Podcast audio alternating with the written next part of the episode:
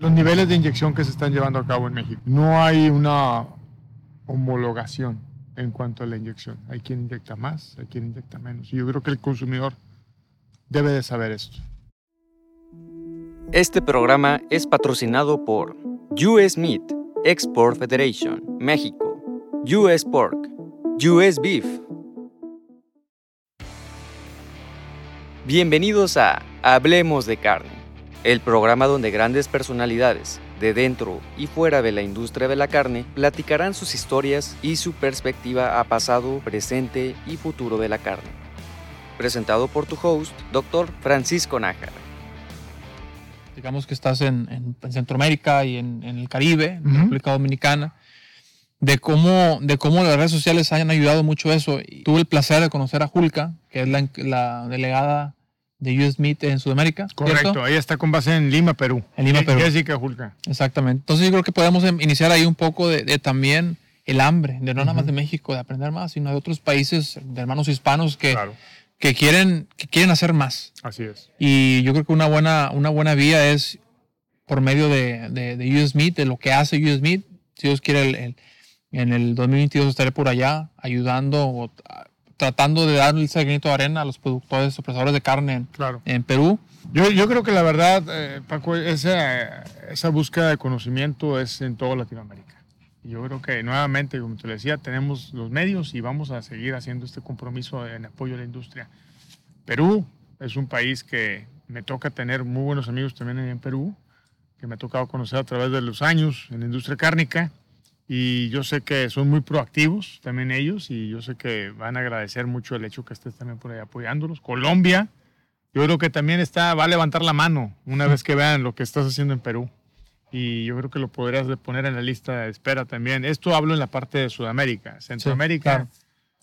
Centroamérica es nuestra casa, Paco. Así que también me encantaría que a lo mejor el día de mañana pueda desarrollar en conjunto programas en Centroamérica, en todos los diferentes países, Guatemala, Costa Rica, en fin, todos con los que trabajamos, República Dominicana mismo, Honduras.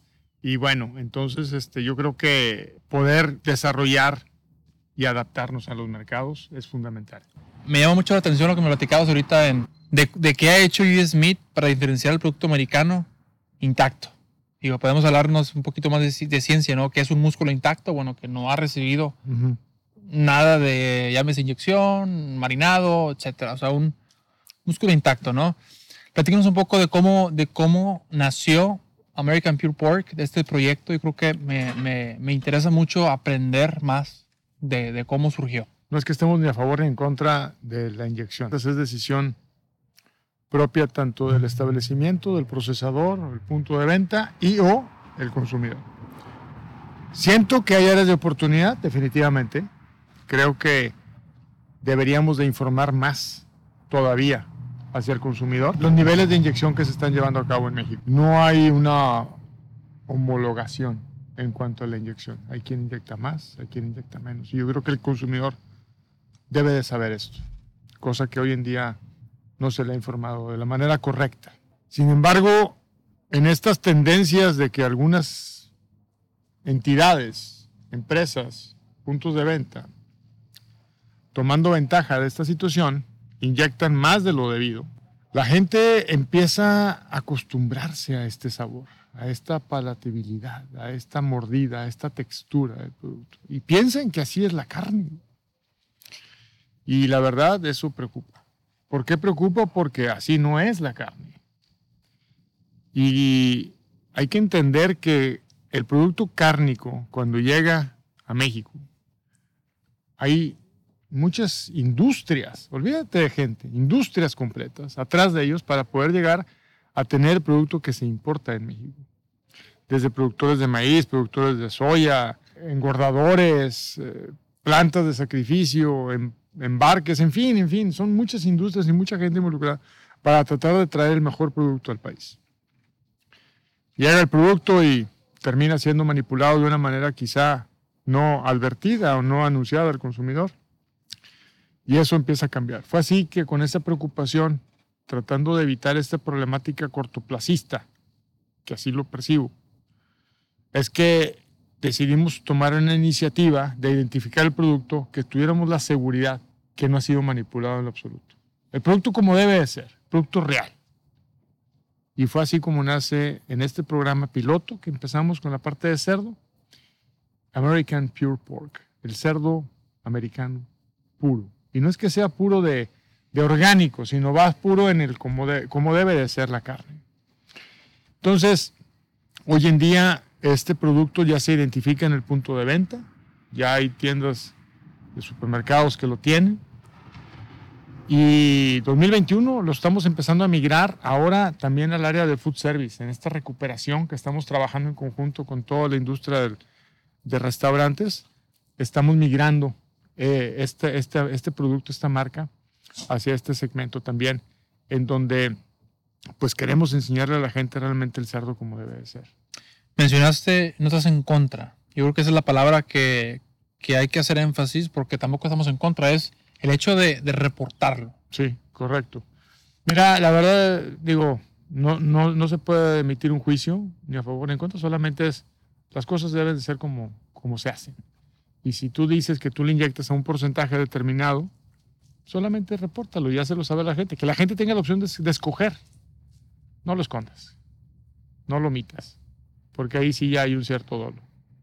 Entonces, eh, es, esta iniciativa en donde lo estamos empezando en el, en el retail y lo estamos migrando en el full service. En el full service 2021 va a ser muy enfocado para este segmento de recuperación. 2022. 2022. ya estamos. Dije 2021, ¿verdad? Ya estamos en.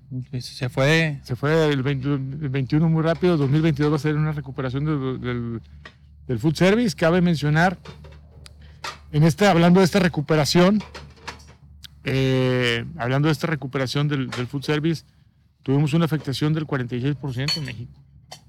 Muy afectado. Una de, de, las industrias más afectadas en el país. Se le llevó a cabo, eh, se le obligó solamente a sobrevivir basado en un servicio de domicilio. No digo México, Latinoamérica en general no estábamos preparados para sobrevivir el negocio de un restaurante a través de un servicio de domicilio. ¿Qué porcentaje de la importación en kilos o en porcentaje es destinado a retail y destinado a food service? Mira, el retail lleva más por el tipo de producto. El retail lleva más consumo de pulpas, en el caso de res.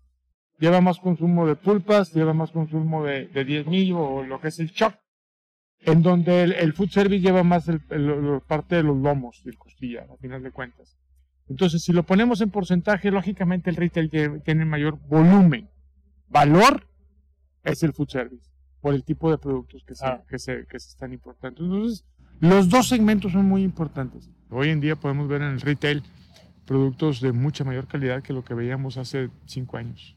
Y es por lo mismo, precisamente, porque la gente se ha dado ese gusto en donde ha sacrificado un segmento, pero la gente, y hablamos mucho de la parte educativa, ya se enseñó a cocinar.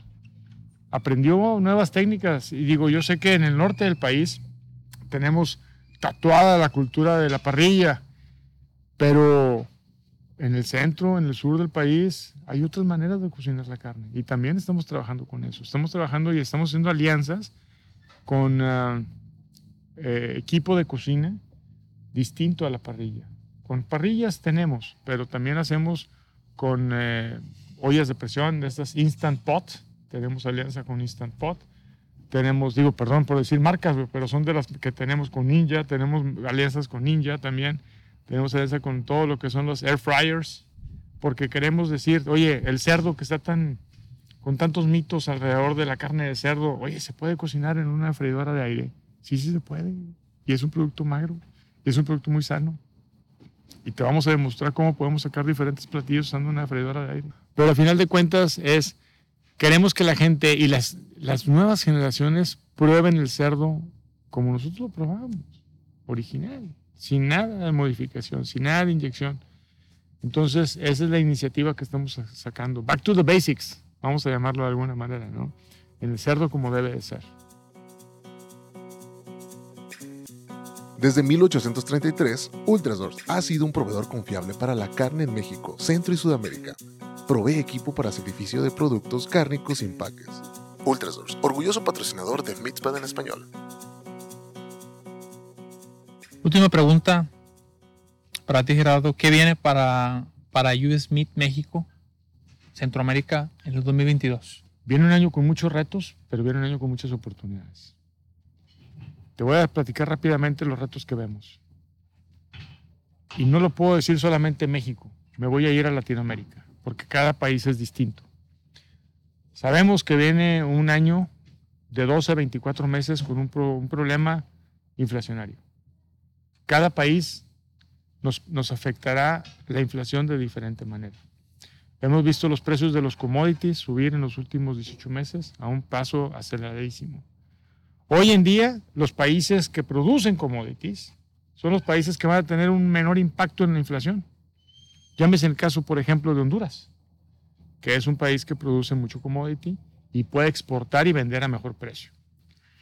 ¿A qué me refiero con esto? Con que la cuestión económica, el índice económico del país, sumado a una inflación, sumado a una cuestión migratoria que me lleva de la mano a cuestiones de remesas, son factores e indicadores que de entrada le van a pegar a la economía de la familia.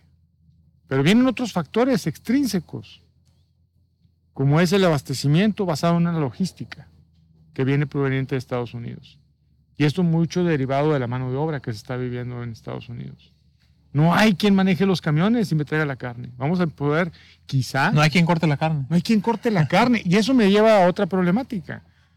Empezamos a ver que las plantas, como no tienen gente para cortar la carne, le pides un corte y te dicen, te lo vendo barato si te lo llevas con hueso. Entero, sí. Pero si lo quieres sin hueso, no tengo gente que me lo corte, pero pues te lo, te lo doy, pero más caro. Entonces vamos a ver un diferencial de precios entre hueso, eh, carne con hueso y carne sin hueso. Entonces, son, son, son factores, costo de los commodities, mano de obra, logísticas, entregas, abastecimientos, producción. Producción, se tiene un estimado una baja en la producción de res, sí, un- una estabilidad en la parte de cerdo también, pero hay aperturas de otros mercados también para Estados Unidos. Entonces, y el mismo Estados Unidos se está convirtiendo en un competidor de México. ¿Por qué? Porque hoy en día la gente con el poder adquisitivo que se tiene en Estados Unidos le está alcanzando para comprar un poquito más de lo que le compraba antes. Y el producto que se exportaba a México, hoy se está quedando en Estados Unidos. El consumo per cápita en Estados Unidos está creciendo de res y cerdo y va a seguir creciendo. Pero se está limitando en esta producción está estable que se tiene para, proyectada para el 2022, que nos están quitando a México producto que antes estaba viniendo para acá. Entonces, estos son retos. A final de cuentas, no nada más hay que ver la parte negativa. Tenemos que darle la vuelta y decir, ¿y, qué viene positivo? No, no todo es negativo, vienen muchas partes eh, positivas. Y bueno, tú y yo que somos regios, norteños y tenemos tatuadas las parrillas, tenemos que entender que los cortes que vamos a empezar a ver en las parrillas, vamos a ver otras alternativas de cortes. Definitivamente. Vamos a ver cuáles son los cortes que no han sido explotados de la manera correcta y han sido subutilizados. Y algo muy importante, ¿cómo podemos hacer que en esos cortes de lunes a jueves para el ama de casa, para una familia convencional, podemos generar siempre tener proteína en la mesa de las familias? Eso para nosotros es nuestro reto, pero también al mismo tiempo es la mayor oportunidad que estamos viendo en negocios. Volviendo la palabra comunidad. Así es, La carne nos une, el fuego nos une. así es. Me gustaría tener esta conversación el próximo año, eh, 2022, a finalizar el 2022, a ver qué tanto de esto se realizó, qué tanto de esto fue un cambio, para ver a lo mejor un update de, de esto que nos acabas de platicar. Y, y pues ahí estamos. Este, muchísimas gracias por la invitación, muchísimas gracias por estar aquí. ¿Algo que quisieras agregar antes de Nada, despedirnos? agradecerte a ti, a, a- a toda la gente que nos eh, recibió aquí a puertas abiertas, muy buenos anfitriones. La verdad, muchísimas gracias a todo el equipo de la SMP por habernos recibido aquí. Y, y, pues gracias por la invitación nuevamente, Paco. No, gracias a ti. Regresar pronto. Gracias a ti. Hablamos de carne, primera edición. Eh, esperamos seguir teniendo esta, esta, estos diálogos con los líderes en la industria en Latinoamérica. No se pierdan. ¿Dónde podemos encontrar a US Meat México? Eh, arroba Usmef. Y bueno, yo estoy en Meet Gerardo, en Instagram también.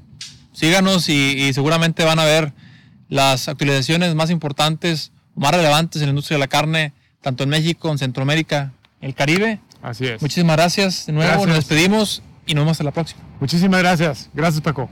Nos vemos.